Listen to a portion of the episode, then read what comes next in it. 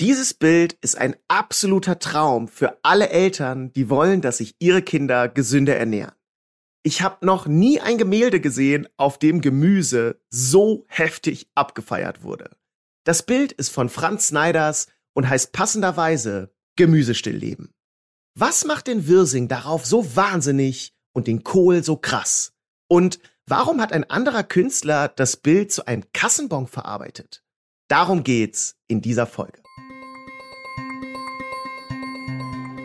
Der Kunstsnack. Kurze Facts leicht bekömmlich.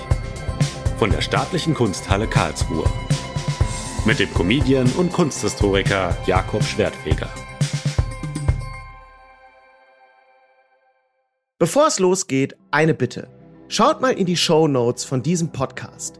Da ist ein Link zu dem Bild, um das es heute geht. Dann habt ihr das einfach besser vor Augen. Oder guckt auf der Instagram-Seite von der Staatlichen Kunsthalle Karlsruhe da postet ihr das Bild auch. Und ey, folgt doch direkt der Kunsthalle und mir bei Insta, Kunsthalle-KA und Jakob.schwertfeger. Nice, danke.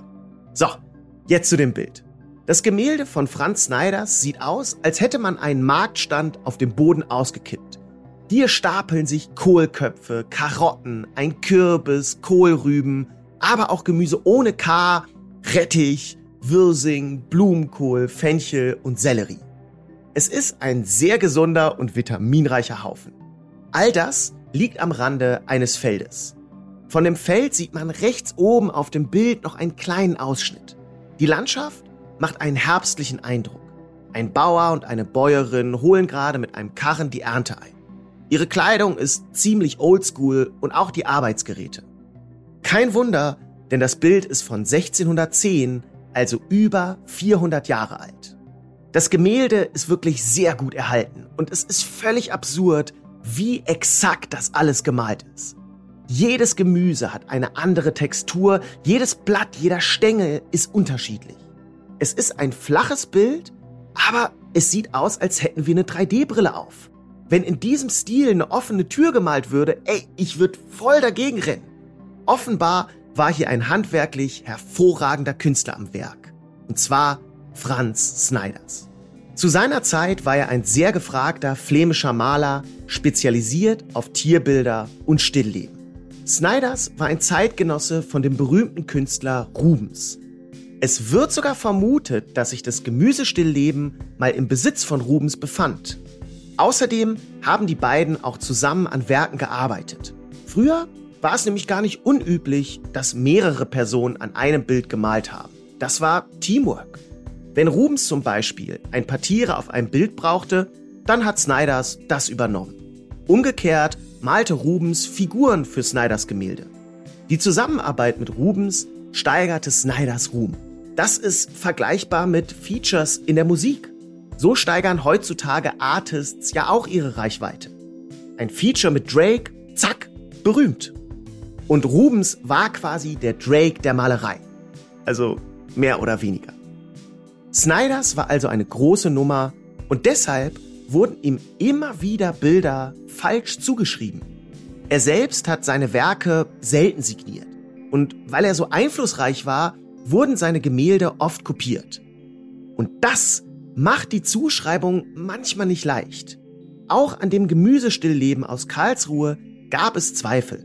Stilistisch lässt sich das Bild aber überzeugend in das Frühwerk Snyders einfügen.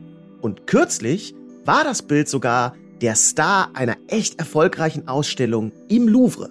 Aber an dem Gemälde aus der Kunsthalle Karlsruhe ist etwas ungewöhnlich. Und zwar, dass sich Snyders hier größtenteils auf alltägliches Gemüse beschränkt und damit fast das ganze Bild ausfüllt.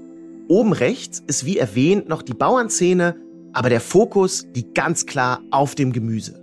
Also eine klassische Gemüsegewichtung.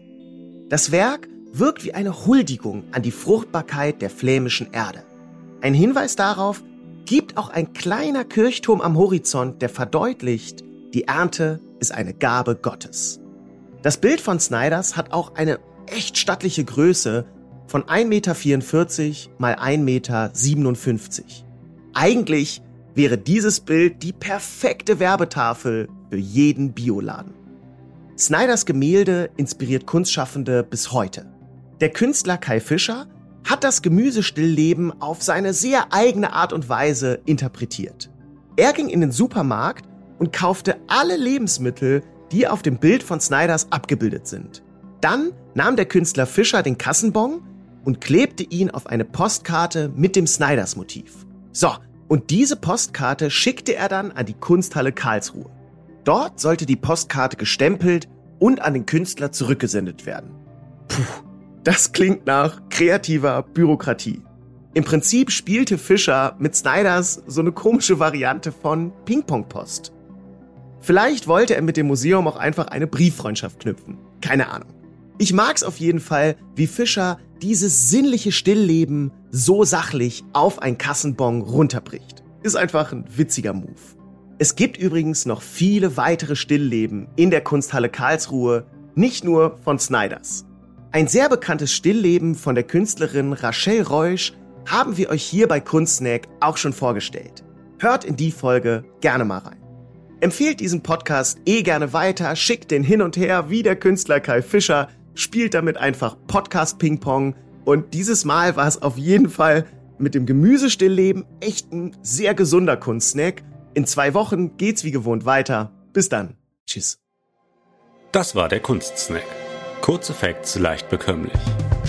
Mit Jakob Schwertfeger. Eine Produktion der Staatlichen Kunsthalle Karlsruhe. Abonniert unseren Podcast und folgt uns bei Instagram. Habt ihr Themenwünsche?